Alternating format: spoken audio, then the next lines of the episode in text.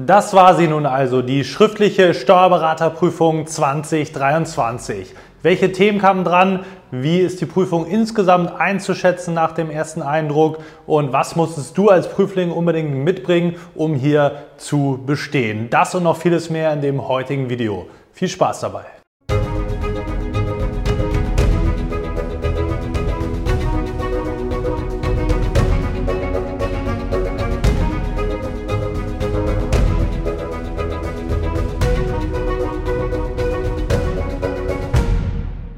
Und damit hallo und herzlich willkommen zum heutigen YouTube-Video. Natürlich ein ganz besonderes, so frisch nach der schriftlichen Steuerberaterprüfung. Erstmal herzlichen Glückwunsch an alle, die es bis dahin geschafft haben, die bis zum Ende durchgezogen haben und diese Vorbereitung damit zur schriftlichen zumindest abgeschlossen haben. Dazu kann man auf jeden Fall gratulieren, da kannst du stolz drauf sein, unabhängig davon, wie das Ergebnis dann aussehen wird. Mein Name ist Marlo Steinecke, ich bin selbst Steuerberater, Dozent und Geschäftsführer der ESA STB Examensvorbereitung GmbH.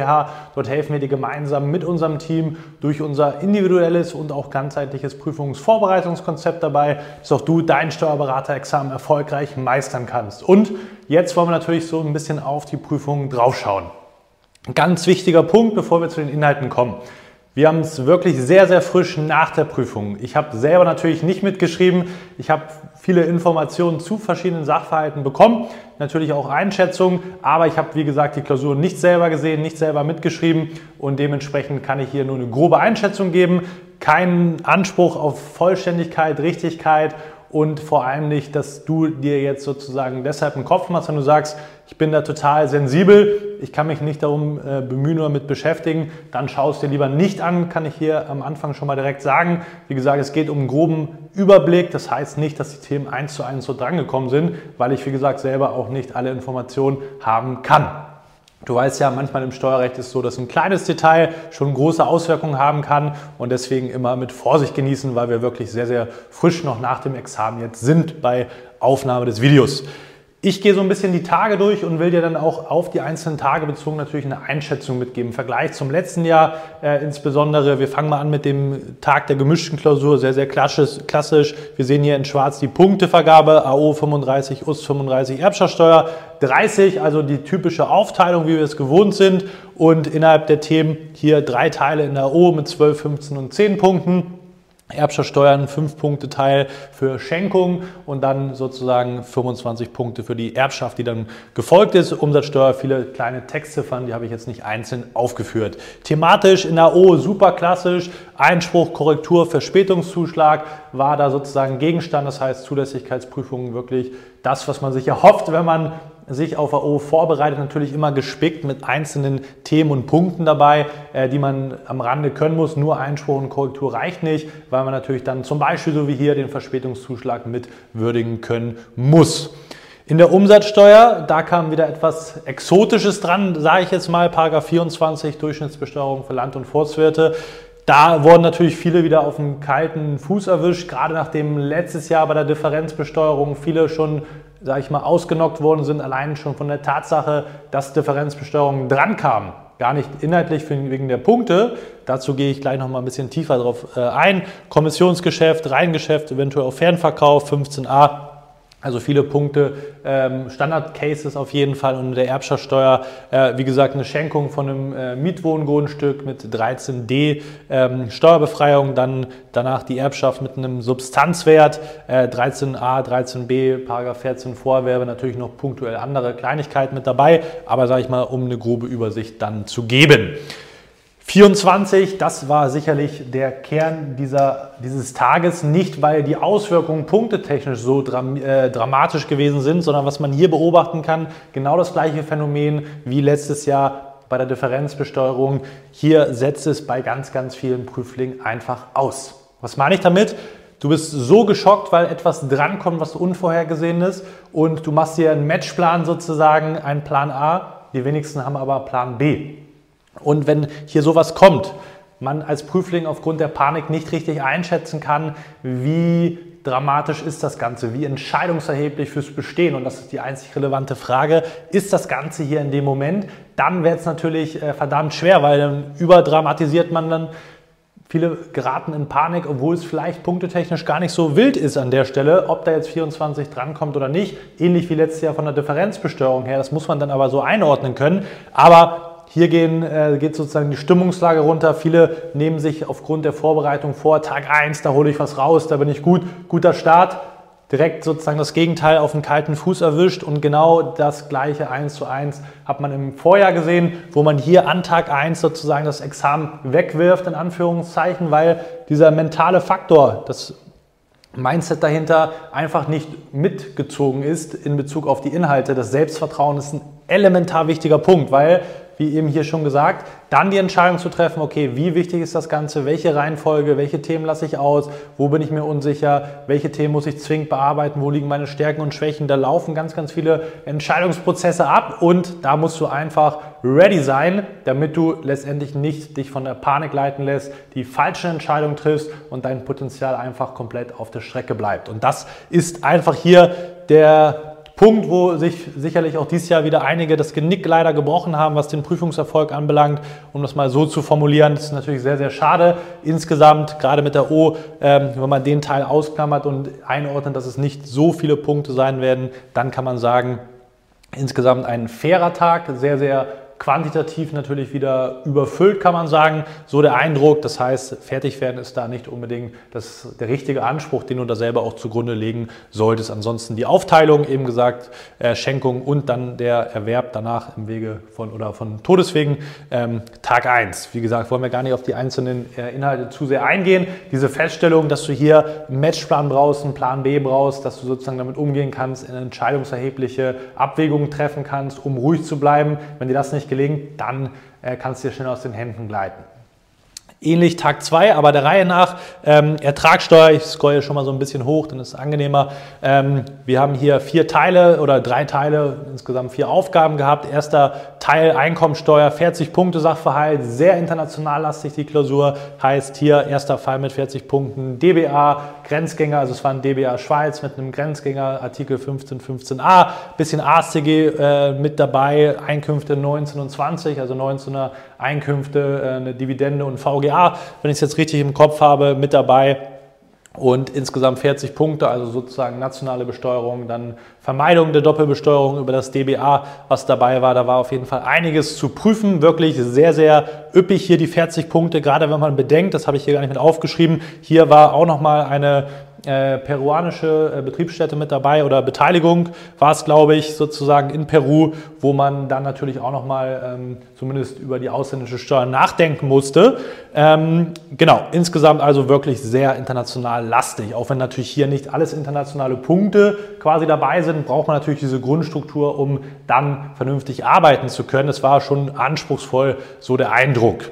Textziffer oder Teil 2 von der Einkommensteuer Einkünfte Paragraph 23 wurde ein Grundstück gegen K2 eingebracht, also unentgeltlich von der äh, Beurteilung bei der Personengesellschaft und dementsprechend wurde das Grundstück dann später verkauft. 23 Absatz 1 Satz 5 Nummer 1 war damit zu prüfen. Entsprechend, wenn die Sachverhaltsinformationen so zutreffen, versteht sich ein Gesellschafterwechsel. Da musste man nur eine Person beurteilen, diejenige, die das gekauft hat. Wenn die Zahlen dann stimmen, natürlich mit Ergänzungsbilanz. Ähm, dann war noch ein bisschen Sonderbetriebsvermögen mit dabei, Ermittlung, ähm, Sonderbetriebs- äh, oder Abschluss sozusagen, Sondervergütung. 15a war mit zu prüfen. Nicht ganz so einfach, so kein ganz einfacher Standardfall zu 15a. Ob es jetzt sozusagen zum verrechenbaren Verlust gekommen ist, kann ich dir natürlich nicht sagen, weil ich die Zahlen selber nicht überprüfen kann. Teil 3, also hier wirklich Personengesellschaften, äh, Basic, aber natürlich, also Basic-Themen, aber vielleicht in der Ausführung her nicht ganz so plain vanilla, wie man so schön sagt. Ähm, Textziffer 3 oder Teil 2, dritte Aufgabe so gesehen, die Gewerbesteuer, sehr, sehr üppig bepunktet, 25 Punkte. Gewerbesteuer A bis Z habe ich noch hingeschrieben, wirklich von Rollladentheorie, dass du sozusagen Vorbereitungshandlungen rauskürzen musstest, erstmal generell Kürzungen oder Korrekturen, besser gesagt, vornehmen musstest für den Gewerber äh, oder zur Ausgangsgröße nach ESTG. Das waren Einzelunternehmer, äh, diverse Hinzurechnungen von Entgelte über Schulden, Betriebsvorrichtungen, ähm, dann unbewegliche Wirtschaftsgüter, äh, Miete für Grundstücke. Ähm, Genau, dann war generell noch eine Beteiligung zu würdigen, die im Laufe des Jahres sozusagen äh, angeschafft worden ist. Ein Grundstück, was im Laufe des Jahres dann eingelegt worden ist, weil wir natürlich keinen gesamten Erhebungszeitraum hatten. Würdigung, kommt es zu einer Kürzung, kommt es nicht zu einer Kürzung, weil nicht zu Beginn des Erhebungszeitraums etc., also inklusive Berechnung des Messbetrages, wo man natürlich dann hinten raus wieder ein paar Fußgängerpunkte sammeln kann. Also wirklich ja, erstaunlich mit 25 Punkten kann man schon sagen, aber wirklich viel Standard-Handwerkszeug in der ähm, Gewerbesteuer natürlich die eine oder andere Nicklichkeit, Betriebskosten, werden die mit zugerechnet oder sind die sozusagen raus bei äh, 8 Nummer 1, dass sie dann gekürzt werden oder sozusagen nicht mit hinzugerechnet werden, besser gesagt. So ist richtig vom Wording. Und ein kleiner Teil Körperschaftssteuer, muss man wirklich sagen, im Verhältnis. Das ist ungewöhnlich, aber hier konnte man sicherlich auch nochmal punkten, ähm, auch wenn man sich vielleicht ein bisschen mehr Kapitalgesellschaftsbesteuerung dann erhofft hat, um Punkte zu sammeln, weil natürlich hier viel Standard auch abgeprüft wird. In der Regel auch so wie hier eine verdeckte Gewinnausschüttung, Beteiligungsveräußerung, also 8b2, 8b3, ähm, dann eine Ausschüttung, ähm, 8b1, Erwerb unterjährig von über 10 Prozent, also Sonderregelungen im 8b4 und dann natürlich 8b5 dazu ähm, und wie eben schon gesagt, ähm, Kontext peruanische Steuer, glaube ich, wenn ich es jetzt richtig im Kopf habe. Wie gesagt, alles in den Kontext setzen. Wir wollen gar nicht jetzt jeden einzelnen inhaltlichen Lösungsweg besprechen. 27er Berechnung war, glaube ich, auch noch mit dabei. Also hier hatten wir auch ordentlich zu tun natürlich dann an der Stelle. Und was natürlich äh, auffällt, ist insgesamt, dass wir Schwerpunkte hatten. Ne? Also einerseits auf der Gewerbesteuer, punktetechnisch und insbesondere natürlich im internationalen Steuerrecht. Äh, da war sogar noch eine ähm, Entstrickung mit dabei äh, von einer Maschine oder Raupe, Planierraupe, glaube ich, ähm, sozusagen auch noch als Kontext. Also wirklich internationales Steuerrecht, absoluter Schwerpunkt.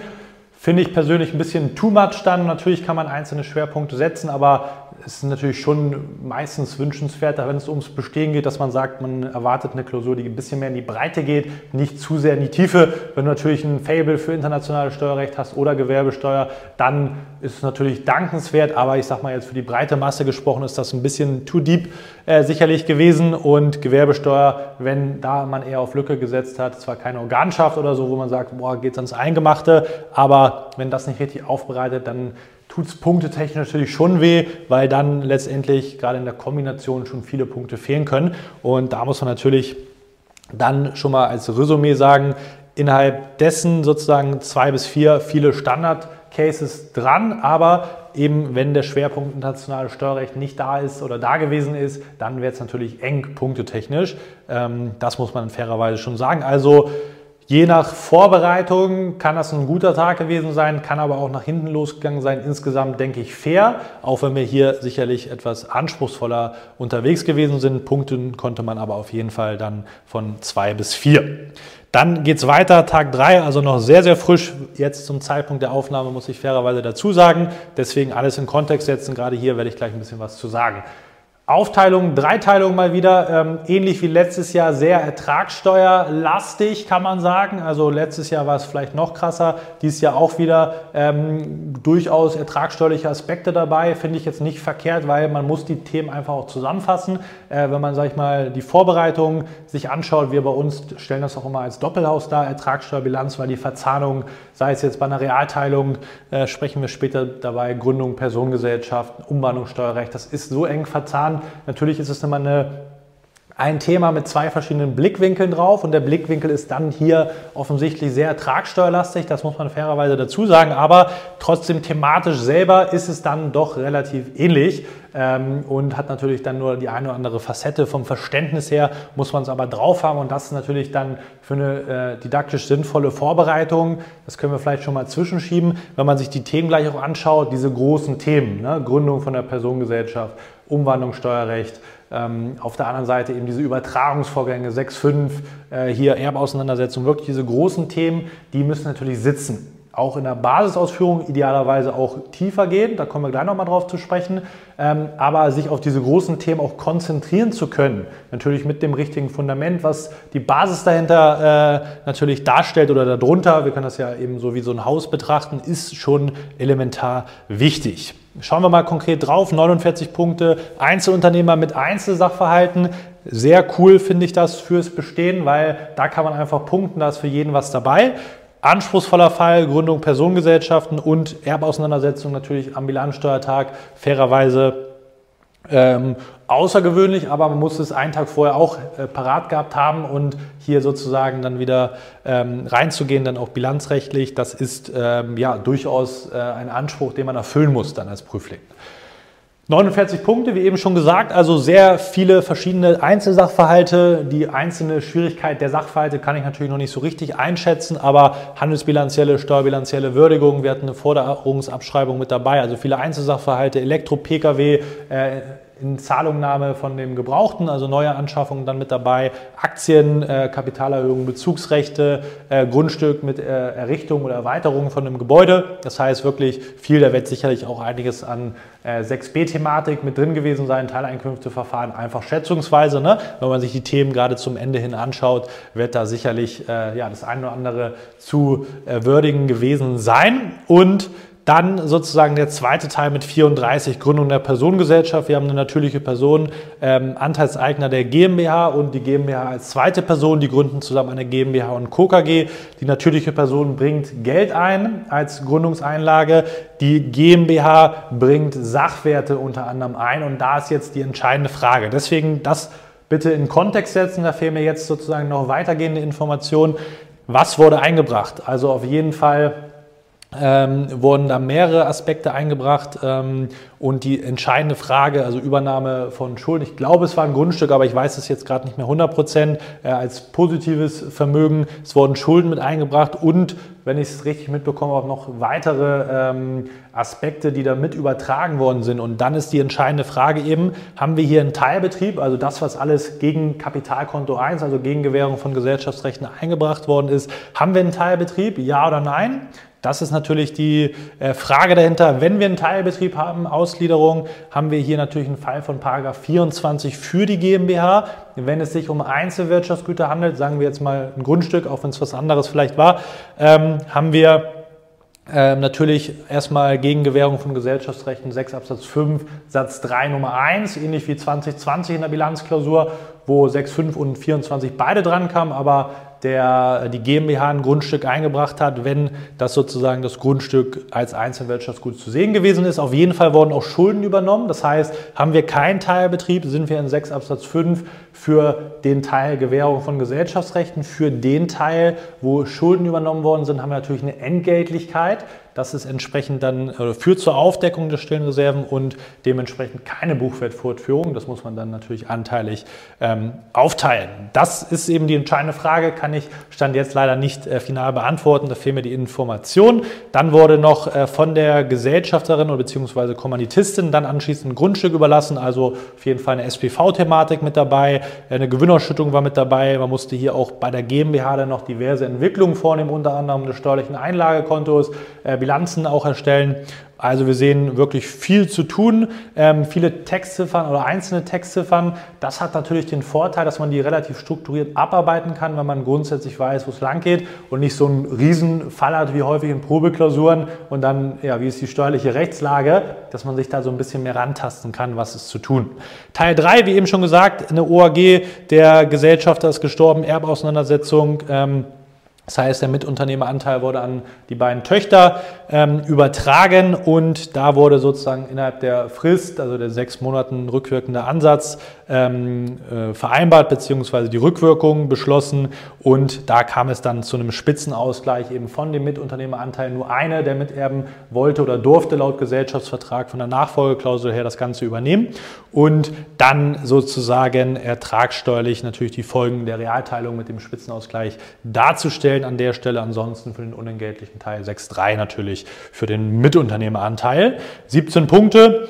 Da kann man natürlich zahlentechnisch nicht genau sagen, wie anspruchsvoll das gewesen ist. Thematisch, wie gesagt, große Themen, Einzelthemen. Das heißt insgesamt, wenn man jetzt mal diese Komponente Ertragssteuerteil, habe ich eben schon zur Stellung genommen, ausklammert, dann kann man wirklich sagen, von dem Vorbereitungsschwerpunkt her ist es, finde ich, eine gute Klausur. Anspruchsvoll sicherlich, aber Gründung Personengesellschaften in allen Varianten muss natürlich ähm, drauf sein oder muss man sich angeeignet haben. Große Themen, Erbeauseinandersetzung, auch wenn man es vielleicht eher für Tag 2 vorbereitet. Letztes Jahr war auch eine Realteilung dran, ist denn ja nicht äh, großartig anders und hier wirklich super, dass wir diese Einzelsachverhalte haben. Besser als im letzten Jahr, wo du dann äh, Herstellungskosten noch selber berechnen musst mit dem BAB. Ähm, das ist doch etwas, wo man, glaube ich, die Punkte besser sammeln kann, in der Breite besser sammeln kann, um hier an diesem Tag zu bestehen. Wenn ich es richtig mitbekommen habe, viele sind auch frühzeitig fertig gewesen. Das ist natürlich immer schwer pauschal für alle Standorte zu sagen, ist nur so ein Ersteindruck, den man natürlich da gewinnen konnte. Heißt, auch hier an Tag 3 Learnings auf jeden Fall große Themen, dann bilanzielle Standard-Einzelthemen. Das war in den letzten Jahren oder im letzten Jahr natürlich dann eher nicht der Fall.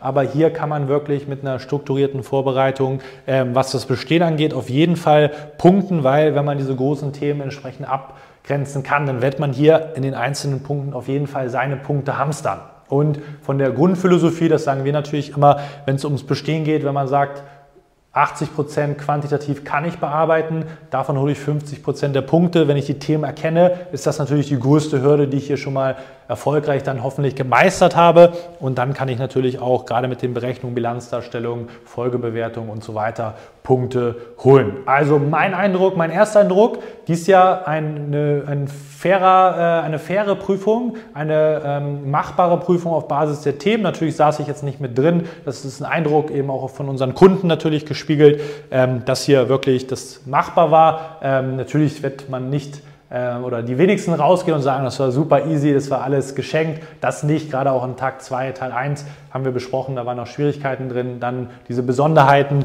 gar nicht so unbedingt im fachlichen Bereich, was wir hier rausgearbeitet haben. Das heißt, fachliche Vorbereitung ist das eine, aber auch wirklich dann die Entscheidung zu treffen, mental, nervlich stark zu sein, ist absolut ein wichtiger Punkt und das ist eben etwas, was man häufig vernachlässigt als Prüfling. Man ist dann so in seinem Tunnel drin in den letzten Wochen und das ist natürlich dann super, super gefährlich, wenn man hier quasi den Prüfungserfolg wegwirft, weil man in diese Negativspirale reinkommt, obwohl man die Sachen eigentlich dann könnte oder zumindest genügend Punkte holen kann. Aber ja, insgesamt dann durchaus viele Themen dabei, wo man hoffentlich und auch hoffentlich du, wenn du da teilgenommen hast, dann deine Punkte sammeln konntest.